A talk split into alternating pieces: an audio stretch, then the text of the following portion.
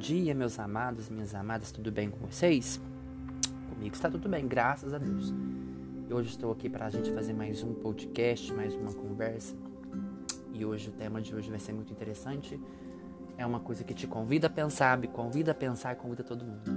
Então vamos pedir que o Espírito Santo venha até nós, nos ilumine, nos santifique. Vinde, Espírito Santo, enche os corações dos vossos fiéis e acendereis o fogo do vosso amor. Enviai o vosso Espírito e tudo será criado renovareis a face da terra, oremos. Ó Deus, que instruíste os corações dos vossos fiéis com a luz do Espírito Santo, fazei que apreciemos certamente todas as coisas segundo o mesmo Espírito e gozemos sempre da sua consolação. Por Cristo, Senhor nosso. Amém. Então, hoje a gente vem conversar sobre uma passagem que está em Lucas, do capítulo 17, dos versículos 11 e 19. E fala do leproso agradecido. Eu vou começar a ler. Eu não vou ficar dando um nome a esse tema, mas a gente vai conversar durante a essa, a essa parábola né, que Jesus nos conta. Sempre em caminho para Jerusalém, Jerusalém, Jesus passava pelos confins da Samaria e da Galiléia. Ao entrar numa aldeia, vieram-lhe ao mesmo encontro dez leprosos que pararam longe e elevaram a voz clamando: Jesus, mestre, tem compaixão de nós. Jesus viu-lhes e disse-lhes: Ide mostrai-vos o sacerdote. E quando eles iam andando, ficaram curados. Um deles, vendo-se curado, voltou, glorificando a Deus em voz alta. Prostou-se aos pés de Jesus e agradecia. E era um samaritano. Jesus lhe disse: Não ficaram curados todos, todos os dez? Onde estão os outros nove? Não se achou senão esse estrangeiro que voltastes para agradecer a Deus. E acrescentou: Levanta-te e vai, e tua fé te salvou. Tá. Se a gente pegar o texto, né, a narrativa, a gente vai focar sempre a nossa mensagem pro leproso que voltou, que agradeceu, que foi um samaritano. Ponto. Tá, mas a gente vai voltar agora o contexto para aquelas nove que não voltou. Aí a gente pensa, ah, eles foram mal agradecidos, ah, eles não quiseram mais nada a não ser a cura. Mas aí a gente aprende uma coisa.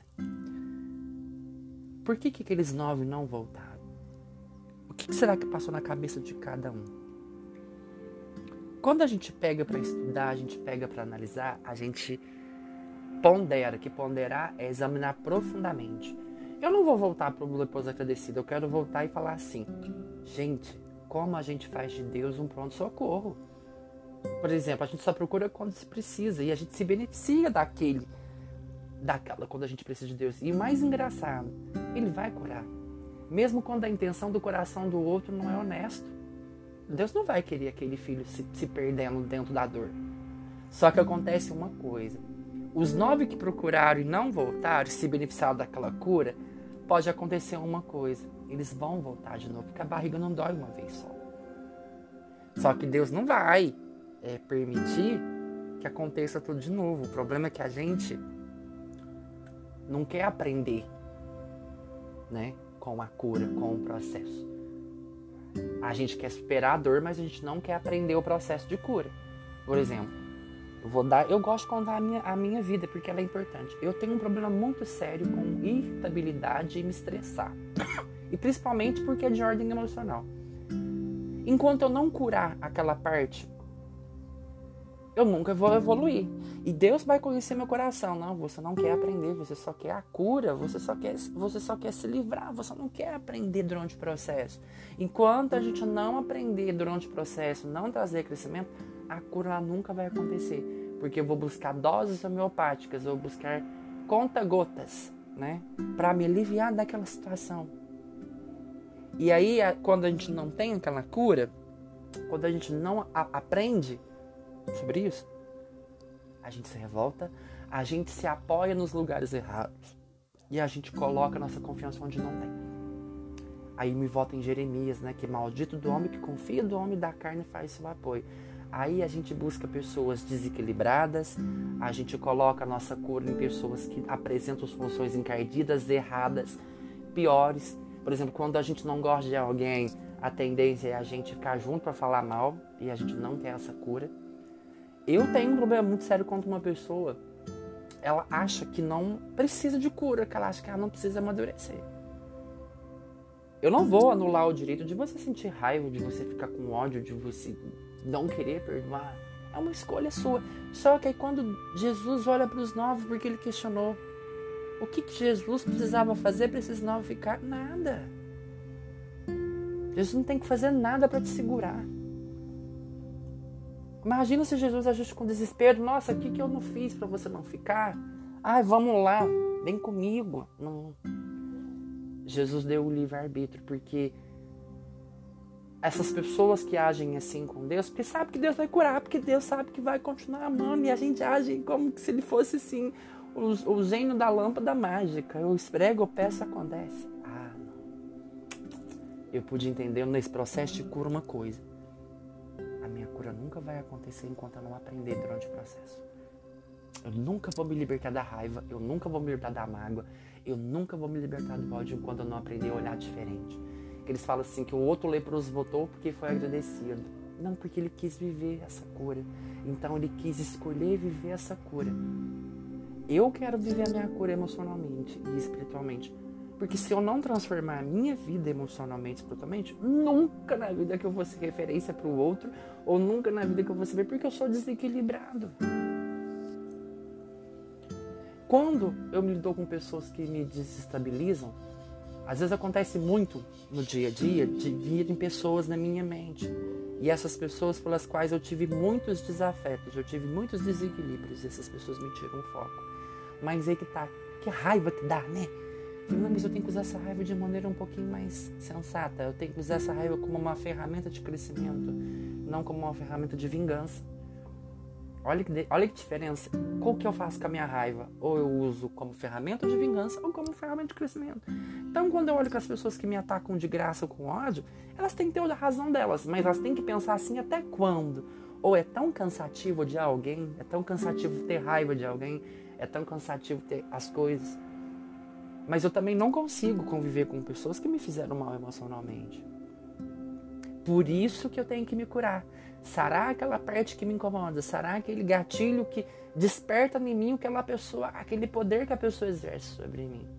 E é onde eu pergunto, onde eu estou me apoiando, nas coisas da carne, naquilo que as pessoas apresentam, naquilo que realmente como que a pessoa pode apresentar para mim se é bom, se ela mesmo não está vivendo aquilo, ela não está experimentando aquela cura, ela não está experimentando aquela bondade, se o testemunho dela e a vida dela não está sendo para mim aquela referência.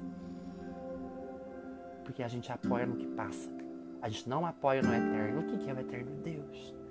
A cura de Deus é eterna, o processo dele é eterno, o Espírito é eterno, o seu amor é eterno, sua fé é eterna. A gente se apoia na carne que passa, mas se a gente se apoia no eterno, a gente sempre ganha. Quando é, Jesus fala, aquele que ama mais seu pai e sua mãe que a mim não é digno de mim, eu entendi que a gente em algum momento a gente vai perder as pessoas que a gente mais ama, que são as nossas referências em vida. Mas quando a gente se apoia no eterno, que é Deus, a gente cria uma estrutura em cima daquilo. Então a gente, pô, caramba, vou estruturar a minha cura em Deus, na minha fé.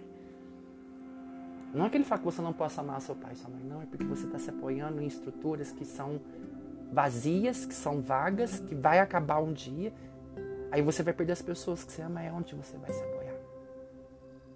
Aí Jesus vai e faz, ele protesta essa cura. Ele foi atrás, ele não foi atrás daqueles nove protestando a cura. Ô, oh, te curei, por que, que você não continuou? Imagina se Deus protestasse a cura, que se Jesus fosse falar assim, pergunta para cada um por que, que você não continuou. Porque enquanto a gente não se, enquanto a gente não cresce, a gente não cura. Isso serve tanto para mim. Eu gostei tanto, tanto, tanto, tanto, tanto. Me ajudou tanto. Aí eu fico te me perguntando qual parte da sua vida você precisa ser tocado, você precisa ser curado. Eu amo todos os dias saber que Deus me cura, que Deus me liberta, que Ele me ensina Ler a palavra me ajuda, ler bons livros me ajuda, me relacionar com as pessoas me ajuda. Olhando para as pessoas e verem assim, meu Deus, Deus me deu maturidade emocional. está me dando maturidade emocional. É um processo, gente. Não, a gente não para. Então, que a gente possa aprender com esse caminho de cura. A gente olhar aqueles nove, se a gente, se a gente é aqueles nove que recebeu a cura, mas não voltou, não quis agradecer, mas porque Jesus sabe que eles vão voltar. Ou se a gente, se a gente é esse leproso agradecido. E agradecer é dar um. é olhar de uma outra. Não é ser grato pelas bênçãos que Deus nos dá. Porque sabe por que, que os nove também não voltou? Porque sabe que a lei de Deus é amar. Então, se ele não curasse, eles poderiam reclamar que Deus não age na vida deles. Entendeu? Olha que desgrama que é, gente. Desculpa o termo da palavra. Eu vou curá-los, mas é por amor, não porque pelo, pelo benefício que eu estou dando a eles. Deus nos beneficia de tudo todos os dias. O problema é como nós nos beneficiamos e como nós estamos agindo, né? Então que a gente não seja igual a esses novos leprosos, né? Paramos de fazer de Deus um pronto-socorro, só procura quando precisa. E a gente faz isso muito com as pessoas. O, a nossa relação com Deus vai dizer muito como é a nossa relação com o próximo. Eu vou dar o meu exemplo. Eu não sou muito bom em me relacionar com as pessoas. Eu sou uma pessoa que, se eu não tenho acesso, eu não me relaciono. Mas eu tenho que ser muito honesto. Que Deus, Ele nos ensina aos poucos como a gente vai aprendendo a se relacionar com Deus, com o próximo, com a gente. Então, cuidado para Jesus não protestar a sua cura. Cuidado para você achar que a sua cura já aconteceu, porque ela não aconteceu. Está caminhando. Então, que essa palavra de hoje nos ensine a colocar: será que eu sou leproso agradecido? Ou será que eu sou os nove que, que não precisa viver dentro da bênção de Deus? Tá bom? Louvado seja o nosso Senhor Jesus Cristo, para sempre seja louvado. Que Deus os crie, os guarde e vos proteja. Amém.